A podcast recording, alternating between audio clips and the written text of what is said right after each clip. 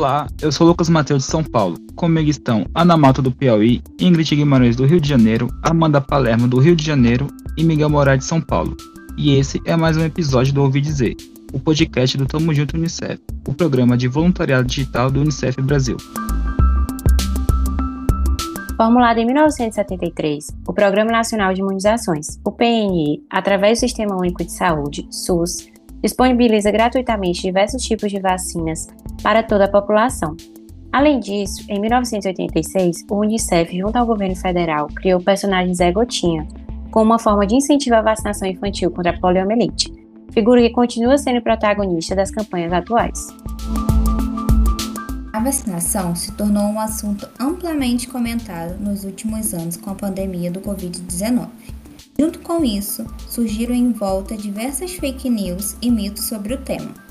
A eficácia da vacina é discutida entre os adultos, logo, as crianças são submetidas às crenças dos pais.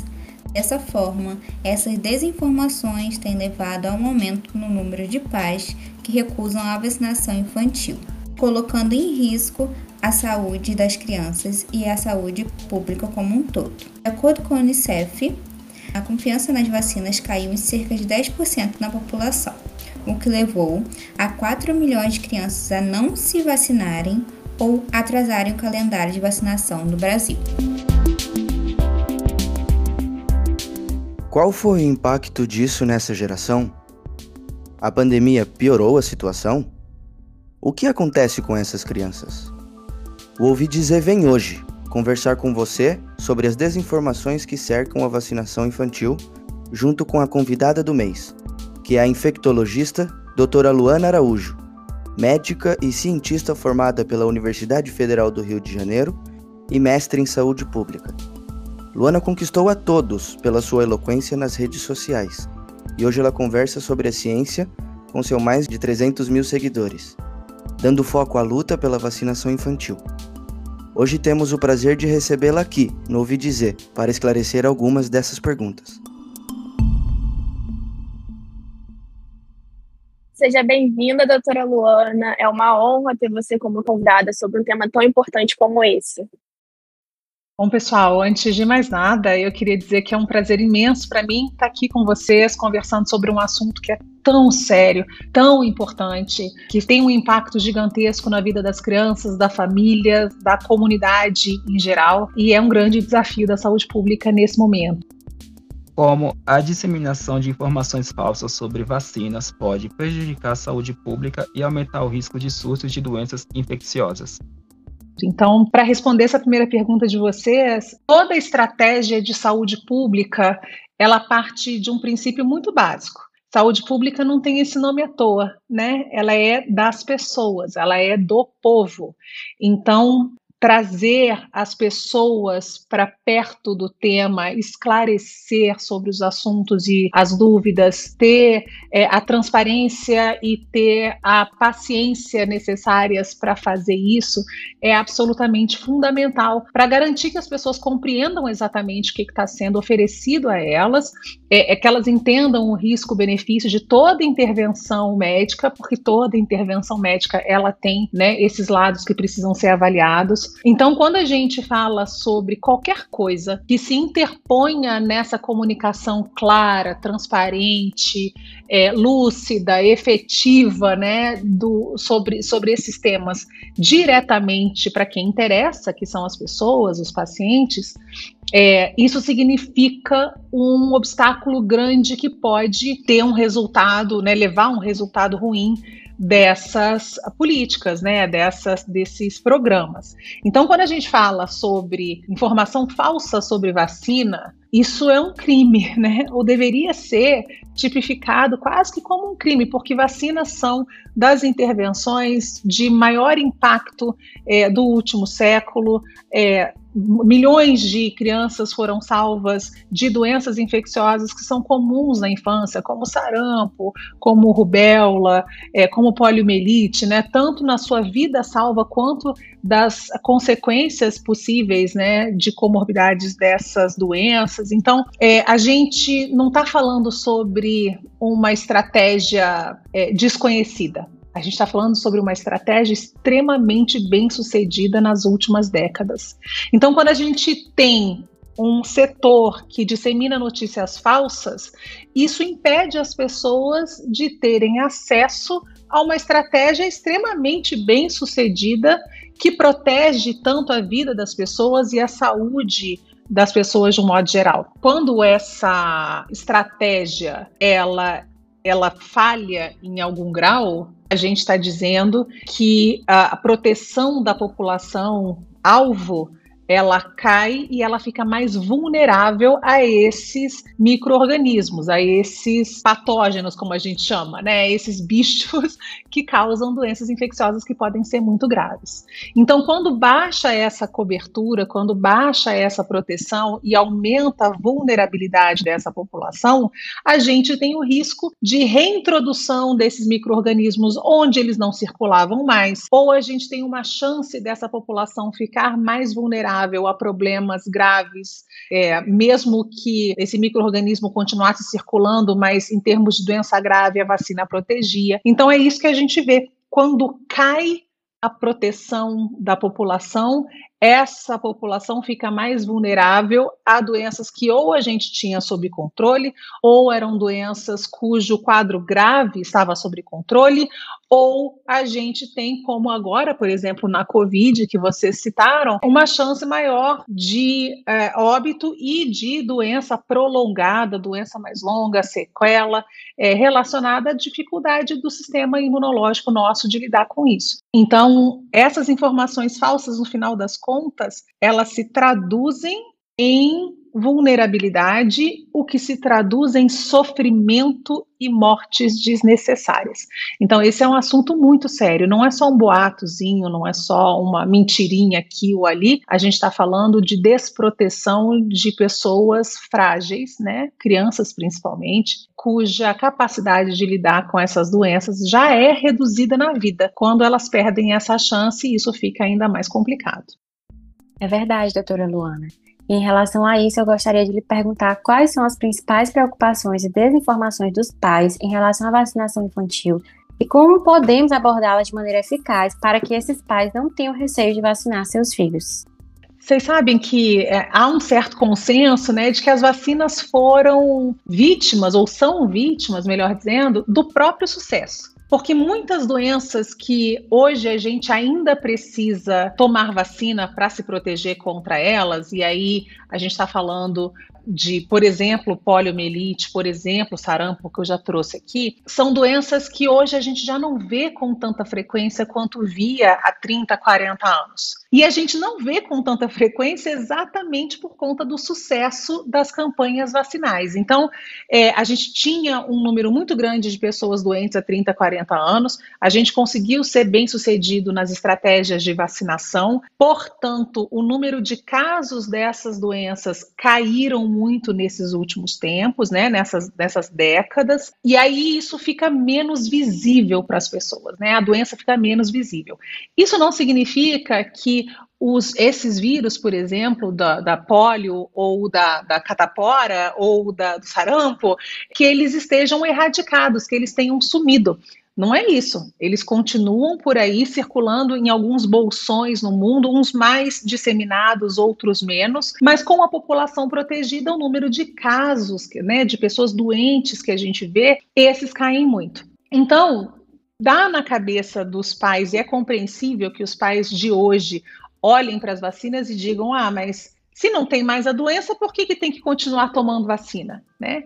mas é exatamente o oposto. A gente precisa continuar tomando a vacina para que essas doenças não voltem. Então, eu acho que o maior problema, a maior dificuldade é, da gente superar nesse sentido de conversar com os pais é essa tangibilidade, sabe? É tornar concreta a proteção da vacina. Porque se você não reconhece o inimigo, por que, que você vai lutar contra ele, né? É mais ou menos isso que, que a gente vê de dificuldade. Então, a, eu acho que a melhor forma para tornar isso mais tranquilo para as pessoas é exatamente informar sobre o histórico que a gente já viveu, né? Então mostrar, olha, essa doença era assim, a gente tinha esse tanto de casos, a gente ainda tem esses casos no país XYZ e hoje como a globalização é um, um fator muito claro, esses micro-organismos viajam pelo mundo, então, se uh, seu filho ou sua filha não tiver protegido, tem o risco de entrar em contato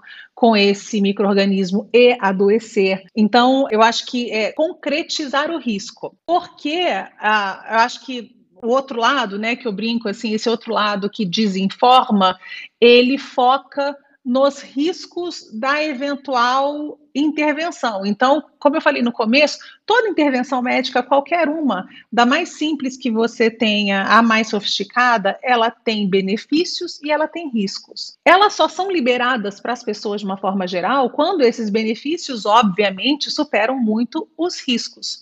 E aí a gente está falando desde medicações simples que as pessoas usam hoje, por exemplo, para febre, para dor, é, para se alimentar, inclusive, né, dependendo da circunstância, até uh, procedimentos cirúrgicos, coisas assim. Isso, isso só é trazido pela ciência às pessoas quando os benefícios são maiores que os riscos. Mas o risco sempre existe, ele está lá. Então, é preciso que a gente entenda que o risco existe, mas que entenda a magnitude dele, o quão é, presente ele pode estar nessa história toda e o quanto que ele significa quando a gente pensa no que ele está evitando, no que aquela intervenção está evitando. Então, se eu pensar, por exemplo, é, na Covid, que a gente sabe que é uma doença hoje inflamatória, que em criança causa, pode causar uma síndrome inflamatória super grave, com muita dificuldade de ser tratado, que as equipes consigam lidar, principalmente em situações de pouco recurso, que infelizmente acontece muito no nosso país pelas disparidades socioeconômicas. Então,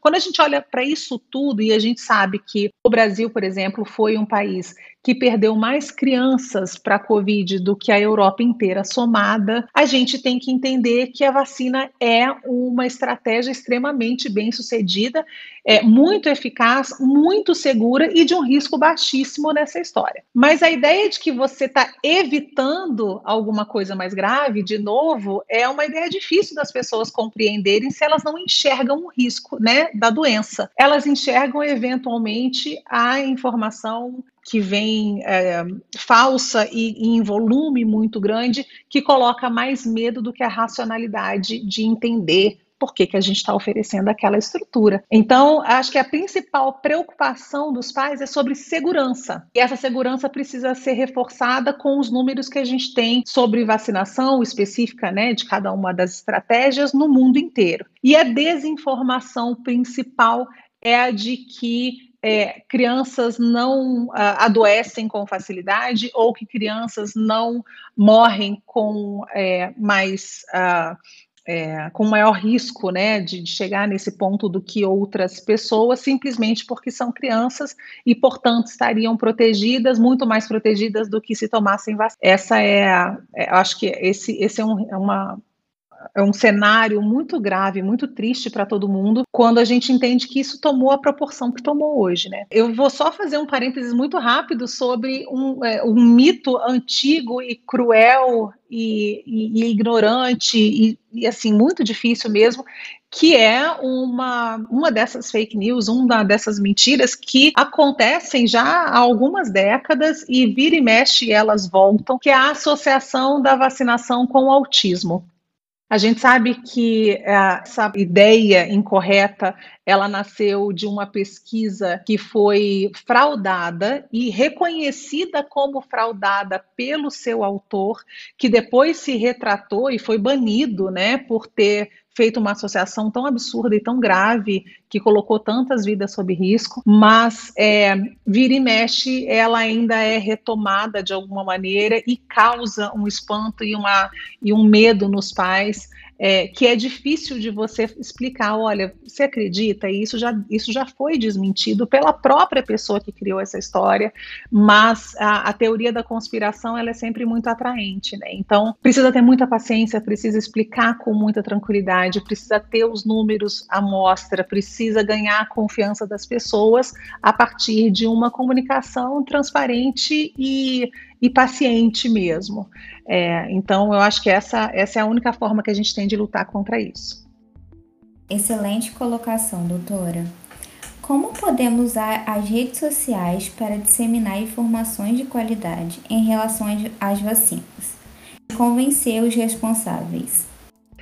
Eu acho que rede social é, daqui para frente, né? Já tem um tempinho isso, mas assim dessas, dessa para essas novas gerações, ela é a forma como as pessoas se comunicam, né? Então a gente está num momento de transição que é muito interessante. Eu tenho 42 anos. Na minha infância, eu me lembro da gente ter é, quatro canais de televisão sabe?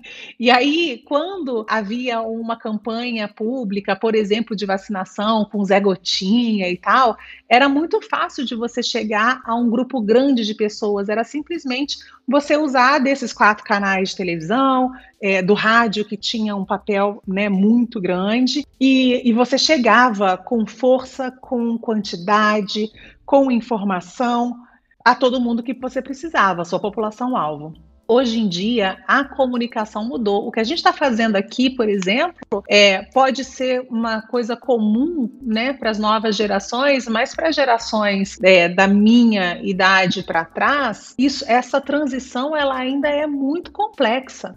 Então a gente está falando de podcasts, quer dizer, uma, uma infinidade de, né, para essas pessoas, uma infinidade de canais de rádio, é, digamos assim, que você precisaria é, abordar de alguma maneira para que chegasse a todo mundo. Quando a gente fala em TV, a gente fala hoje de TV aberta, TV fechada, a gente fala de streaming, a gente fala de muitas outras possibilidades. A gente fala das redes sociais como um todo, que cada hora tem uma, cada hora uma delas está mais, é, tá mais visível, né? chega mais às pessoas. A gente está falando de aplicativos de mensagem, é, que também tem, né? cada hora tem o seu público, cada um é mais utilizado num lugar do mundo. Então, o que eu quero dizer é que a, o, o, universo da comunicação há 30, 40 anos é completamente diferente do universo da comunicação de agora. E aí há muita gente que hoje está em posições de poder, né, de determinar essas, uh, essas estratégias de comunicação que pertence a essas gerações mais antigas e não a essas gerações mais novas. E aí considera que essas gerações mais novas, que se utilizam das redes sociais e de outras, é, outras possibilidades, como a gente está comentando aqui, é como se essas pessoas estivessem numa bolha né? E aí tem medo de entrar nessa bolha para falar. Uh, só que quem está na bolha é quem não enxergou ainda que esse mundo mudou, né, da comunicação. Então é preciso que as pessoas uh, tenham acesso à informação, mas de uma maneira massificada, né, para explicar, para que elas sejam atingidas de fato. Uh, mas hoje é muito mais difícil de você massificar uma informação do que era antigamente. Então não dá para você pegar uma rede social e colocar lá um único post sobre vacina, por exemplo. Né? É, e esperar e dizer assim, ah, fiz a minha parte, a informação está aí. É, a informação está aí não é suficiente. Né? Ela precisa chegar. Então, entender sobre o algoritmo, entender sobre é, o fato de que você tem que uh, de repente postar aquilo de formas diferentes, múltiplas vezes, é, em plataformas completamente diferentes, com linguagens diferentes, para que chegue em todo mundo, além daquelas mídias tradicionais que a gente sempre fez, é, é importantíssimo, porque vocês sabem, tem uma coisa que a gente fala em medicina que é espaço morto. Né? Espaço morto é aquele é, espaço em que nada é ocupado, sabe? Que, que não é ocupado por nada, quase que como um vácuo, assim. Não existe isso na biologia, no corpo humano. Não existe espaço morto. A gente sempre diz isso. Alguma coisa vai ocupar um espaço que teoricamente você deixou vazio. E isso é muito adequado também para a gente pensar como analogia para a comunicação. Alguém vai tomar aquele espaço é, aquele que você não ocupou. Então, se você não ocupa com informação de qualidade, verificada, clara, concisa, de fácil aceitação para as pessoas, alguém vai fazer isso e de repente essa outra pessoa que vai fazer isso não vai fazer com as mesmas intenções ou com a mesma boa vontade, enfim. Então, é preciso uma estratégia de disseminação em massa de informação com o objetivo de esclarecimento e mudança de comportamento. Se isso não acontecer dessa maneira, as pessoas são atingidas de uma forma muito mais fácil é, por outras intenções, por manipulações emocionais, principalmente em situações de fragilidade. Então, é mais fácil você manipular, né, é para essas, essas pessoas mal intencionadas. É mais fácil você manipular emocionalmente alguém do que você ter a paciência e o tempo para explicar todo, né, todo o conceito de uma intervenção de saúde pública para uma pessoa, explicar as diferenças entre esses é, micro-organismos, por que, que é um vírus, por que, que é uma bactéria, por que, que você faz vacina, por que, que você usa essa medicação e não outra. Isso toma tempo, isso toma energia e exige um esforço e uma organização que talvez hoje a gente ainda não tenha da melhor maneira possível. Então, eu acho que a, a rede social é é o presente já, não é uma questão de ser o futuro, ela já é o presente. Isso precisa ser absorvido de uma maneira mais inteligente é, por todos nós, em termos de organização e como é que a gente trabalha em conjunto para que essa ferramenta seja mais útil nessa busca de uma vida mais saudável. É, eu concordo 100% com você, doutora Luana, mas eu acho que é importante também uh, onde entra o papel das escolas sobre as campanhas de vacinação na formação dos jovens e como a falta de acesso a informações na, nas camadas mais vulneráveis desestimula os programas de vacinação infantil?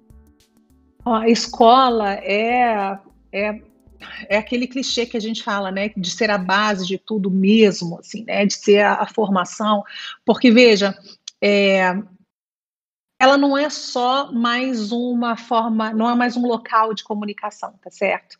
A escola é o local que vai fomentar a criticidade das pessoas, porque hoje informação mesmo, você tem em tudo que é canto. Basta você ter um telefone e a gente tem uma, uma penetração da tecnologia né, e, e da capacidade no Brasil especificamente muito alta. É, muita gente tem telefone com acesso à internet, muita gente tem acesso é, gratuito a aplicativos onde a informação pode chegar. Então, não é uma questão de falta de acesso à informação. Acho que o problema maior nosso é ter certeza que nesse, nessa infinitude de informações, o que está chegando para as pessoas é aquilo que tem uma base ética, honesta, científica, né, quando a gente fala em, em saúde principalmente, e clara, que isso está chegando antes das mentiras todas, né? Então, essa é, separar o joio do trigo é difícil, tecnologicamente pelo volume de informações que é produzido todos os dias, todas as horas e, né, e pode chegar até as pessoas, mas a escola é o lugar que vai ensinar a pessoa a pensar. Então, como é que ela vai olhar para determinada informação e falar isso está com cara de que é mentira ou isso está com cara de que é verdade? Aonde que eu vou procurar saber isso direito? A escola é o lugar do desenvolvimento da criticidade. Então, se é, há uma ausência né, dessa, dessa, desse papel escolar ou se há é, uma dificuldade desse jovem entrar na, na, própria escola, se há um absenteísmo muito grande, a gente perde a chance de formar um cidadão crítico. E aí, esse cidadão crítico, ele é extremamente vulnerável emocionalmente às teorias da conspiração e às outras mentiras todas, porque ele fica sem argumento, sem ferramenta para pensar sozinho.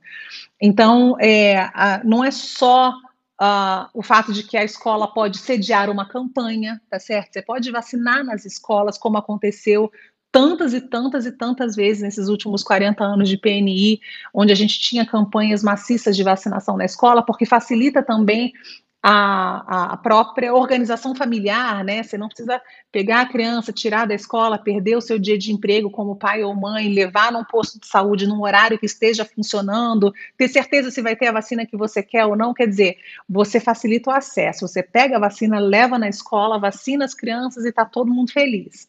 Então, é, é uma questão logística que a escola participa, mas principalmente e fundamentalmente é uma. É, é uma questão uh, de formação de pensamento. Como é que esse indivíduo vai conseguir depois para a vida, não é só para vacinação, né? Ter essa capacidade crítica de enfrentar o universo, que não está não tá muito fácil. Então, é, essa falta de acesso à informação nas camadas mais vulneráveis ela é, leva a essa dificuldade de compreensão da importância da vacinação. Ah, se eu não sei, se eu não entendo para que, que eu tenho que fazer isso, por que, que eu vou fazer isso? Né? Então, acho que essa é uma coisa muito importante. Mas vocês sabem que é, principalmente aqui no Brasil, o que a gente viu nos últimos anos, a, a, a desestimulação à vacinação infantil, vejam, não é uma exclusividade brasileira, nem é uma exclusividade dos últimos três, quatro anos. Ela é um fenômeno mundial que, infelizmente, no nosso país atacou de uma maneira mais cruel, mas a gente vê todo esse movimento, tudo isso que a gente está discutindo em muitos países do mundo, é, numa, numa situação bastante perigosa para todo mundo. É, mas hoje o que a gente percebe é que as camadas mais vulneráveis da população tem na sua cultura, né, principalmente no Brasil, no seu histórico de formação mesmo, a presença da vacina. Então, a, a, o neném nasceu, leva no posto, vai vacinar, isso faz parte da nossa cultura de saúde. Hoje, quem mais rejeita a vacina no Brasil não é a camada mais vulnerável da população, que teoricamente teria menos acesso à informação. Hoje, quem mais rejeita é quem teoricamente teria mais acesso à informação de qualidade, exatamente porque, em termos educacionais, por mais que essas pessoas tenham um nível socioeconômico mais favorecido, em termos educacionais, elas têm muita dificuldade de compreender conceitos básicos. Então, é, elas acham que elas têm essa capacidade quando elas não têm. Então, elas atuam frente a uma informação falsa de uma maneira prejudicial à própria saúde. Então, vejam que é, é um pouco mais complexo do que essa relação direta que algumas pessoas fazem do tipo, ah, uma camada é, socioeconomicamente mais desfavorecida está mais vulnerável porque não tem acesso à informação, enquanto uma camada socioeconômica mais favorecida está mais protegida porque tem acesso à informação. Essa relação, ela não é direta, é, ela, ela pode ser bastante é, preconceituosa, inclusive, a depender do seu conhecimento sobre a sociedade. É, a gente está falando de, de, problemas que são muito mais complexos, que envolvem, portanto, a, a, questão da educação básica, de você entender conceitos mínimos, de você ter uma preparação é, de lógica, né, de conseguir separar o joio do trigo e assim se proteger. Não é, é, não é um problema fácil de ser resolvido e exige de todos nós uma abordagem bastante sofisticada para tentar melhorar essa situação. Realmente, doutora. E qual seria a importância da vacinação das gestantes durante a gravidez, né? Como que foi esse processo durante a pandemia? Olha, é, é, essa é uma pergunta que é muito é, cara para mim hoje, porque eu estou gestante, eu, tenho, eu, estou com 25 semanas da minha primeira gestação, é, e como infectologista, obviamente, isso já era um tópico de extrema importância para mim. Agora, como pessoa, né, como mulher que está passando por isso, ainda mais importante. Então, é fundamental que as pessoas em casa entendam que uh, quando a mulher está é, gestando, né, quando ela está grávida, isso significa uma coisa óbvia para todo mundo, né? Tem um, tem um novo ser sendo formado dentro do nosso corpo. Esse novo ser, ele é diferente da gente, ele tem uma, uma genética diferente da gente, ele é uma outra pessoa. Isso também é claro para todo mundo. Mas o que às vezes não é claro para todo mundo é que, é que a gestante, para poder manter uma, um indivíduo completamente diferente dela dentro do corpo dela por nove meses, ela precisa modificar o seu próprio sistema imunológico. Então, para a gente não combater esse indivíduo diferente que está crescendo dentro da gente, a gente precisa enfraquecer o nosso sistema imunológico para que ele não ataque esse novo organismo. O que significa não só uma gravidez saudável, né, a todo mundo, mas significa uma vulnerabilidade, uma fragilidade da gestante frente a doenças infecciosas de verdade muito maior do que o restante da população. Então, mesmo que seja uma gestante super saudável, que nunca tenha tido nada, que imunologicamente, né, em termos da sua defesa, sempre tenha sido bastante competente e saudável, esse momento da, da gravidez na vida da mulher, ela, é, esse momento ele é um momento de fragilidade das defesas da gente. Então, vacinar na gestação é absolutamente fundamental, porque a vacina nos é, ensina, né, ensina o nosso sistema imunológico a se defender sem o risco de adoecer e sem o risco de esperar entrar em contato com um microorganismo e levar um tempo até montar uma resposta imunológica. Esse tempo a gente não tem enquanto grávida. Então precisa estar tá sempre com essa defesa dentro das possibilidades o mais organizadinha possível. Então, vacinar a gestante durante a gravidez é absolutamente fundamental. Existe um calendário específico da gestante que inclui vacina contra hepatite B, é, inclui vacina contra difteria, tétano é, e coqueluche, uh, inclui a vacina contra influenza, gripe, inclui a vacina contra a Covid, porque são doenças que nas mulheres podem causar, nessa fase, podem causar quadros muito mais graves, pode a gente tem uma chance de evoluir para um quadro grave muito mais fácil do que outras pessoas. E aí não é só um risco para a mulher, a gestante, mas é um risco também para o neném. Então, tem um risco aumentado de, se, se essa mulher ficar doente, é, um risco aumentado de má formação no, na, na, criança, ou um risco aumentado de aborto, ou mesmo um risco aumentado de doença na criança pós-parto. Então, vacinação na gestação não tem discussão, sabe? Ou não deveria ter discussão. É, é uma coisa que deveria chegar a todas as mulheres para proteger a vida delas e a vida das crianças, principalmente é, nesse período e no pós-parto, porque até os seis meses essas crianças elas estão extremamente desprotegidas. Elas são protegidas pela proteção fornecida pela mãe. Então, se a mãe tem a proteção, passa para o neném, é, tanto pela placenta, né, durante a gestação, quanto depois pelo leite materno. É assim que a gente consegue proteger. Então, a importância ela é máxima, ela é fundamental.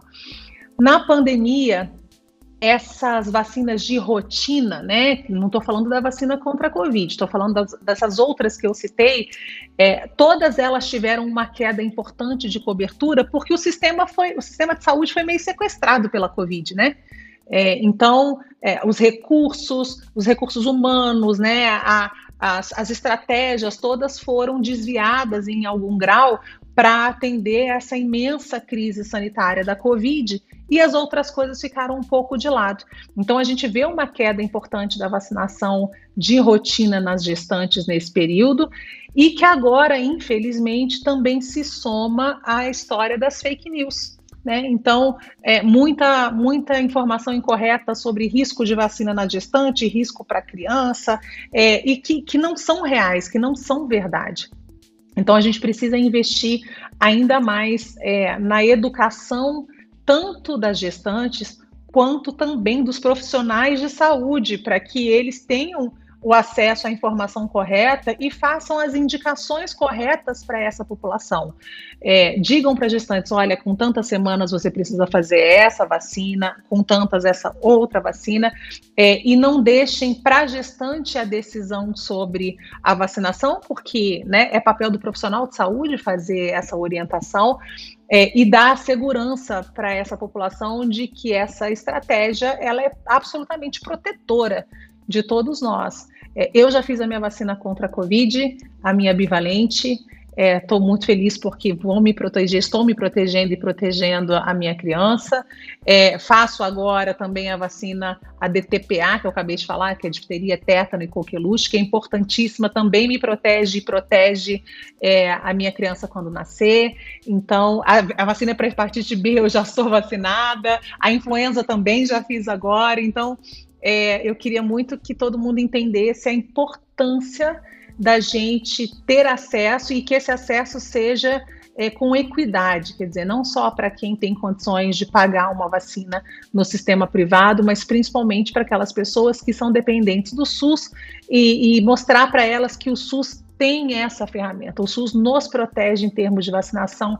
É só, é só chegar até lá e fazer é, e receber essa vacina, receber essa proteção. Por último, qual é o papel dos profissionais de saúde na promoção de vacinação infantil e como eles podem ajudar a combater a desinformação sobre vacinas? Como as pessoas lidaram com o fato de terem que vacinar seus filhos durante a pandemia do Covid-19? É, acho que a gente é, começou já né, a falar um pouquinho sobre isso nessa última resposta. Acho que o papel dos profissionais de saúde é fundamental. Infelizmente, é, aqui no país, principalmente nos últimos, nas últimas décadas, aí eu posso falar mais ou menos na última década, talvez com maior tranquilidade, é, a gente tem uma qualidade da formação é, em saúde, e aí não estou falando só do médico, não, estou falando de várias profissões ligadas à saúde, é bastante deficitária sabe? É, principalmente em alguns temas específicos. Saúde da mulher é um tema específico que vem caindo no domínio desses profissionais recém-formados, e a própria vacinação também é um problema nesse sentido. Então, o conhecimento sobre a vacinação. Então, é, é preciso que a gente retome é, as estratégias de educação e de treinamento dos profissionais de saúde para que eles compreendam é, o impacto no, na, na, história né, nossa, enquanto seres humanos, dessas intervenções, o quanto que isso é importante, o quanto que salva de vida, o quanto que poupa de recurso para que possa ser investido em outros, é, em outros aspectos né, da saúde humana, enfim. É preciso que a gente forneça as informações e a capacidade técnica para que esses profissionais exerçam seus papéis. Lembro que profissional de saúde, é, principalmente quando a gente fala de um sistema como o SUS, é todo mundo, né? É desde do, é, do, da pessoa responsável pela coleta de resíduo num posto de saúde, passando pela, uh, pela recepcionista, pelo agente comunitário de saúde, por todas as profissões que estão envolvidas ali, até o médico especialista. Não é uma, é, uma tarefa exclusiva do médico, não. Uh, todo mundo que trabalha num sistema de saúde é referência né, no seu grupo comunitário é, em saúde, em alguém que está ali dentro e que pode fornecer informações. Então, é preciso que a gente engaje todo mundo é, em, é, com informações que sejam coerentes, que sejam coesas, né, uma mensagem única, é, transparente, direta, clara, para que a gente não dê brecha às pessoas de ficarem aflitas ou duvidosas porque alguém não sabe alguma coisa ou está tá, né, emitindo uma mensagem confusa. Então, é, esse papel é fundamental de orientação, é a gente que dá essa essa certeza e essa segurança para as pessoas do que elas podem fazer, né, do que, que elas têm acesso. E eu queria ressaltar isso, então, que o profissional de saúde que fala sobre vacina está longe de ser só o médico precisa ser todo mundo envolvido no sistema de saúde como um todo.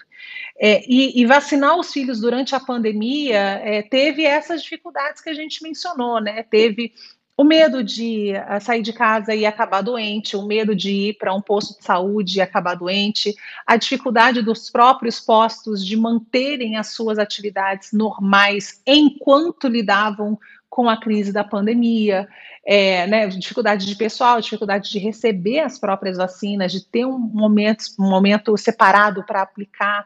Então, é, teve o próprio isolamento, as crianças que já não foram para a escola, então é, não saíam muito de casa. Foi muito difícil para todo mundo e é preciso que a gente entenda essas dificuldades dos pais.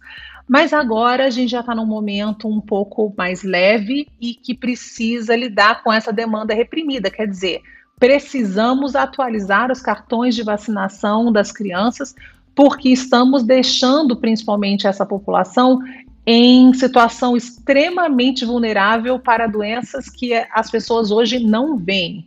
É, há muito tempo não veem ou não sabem da gravidade que tem.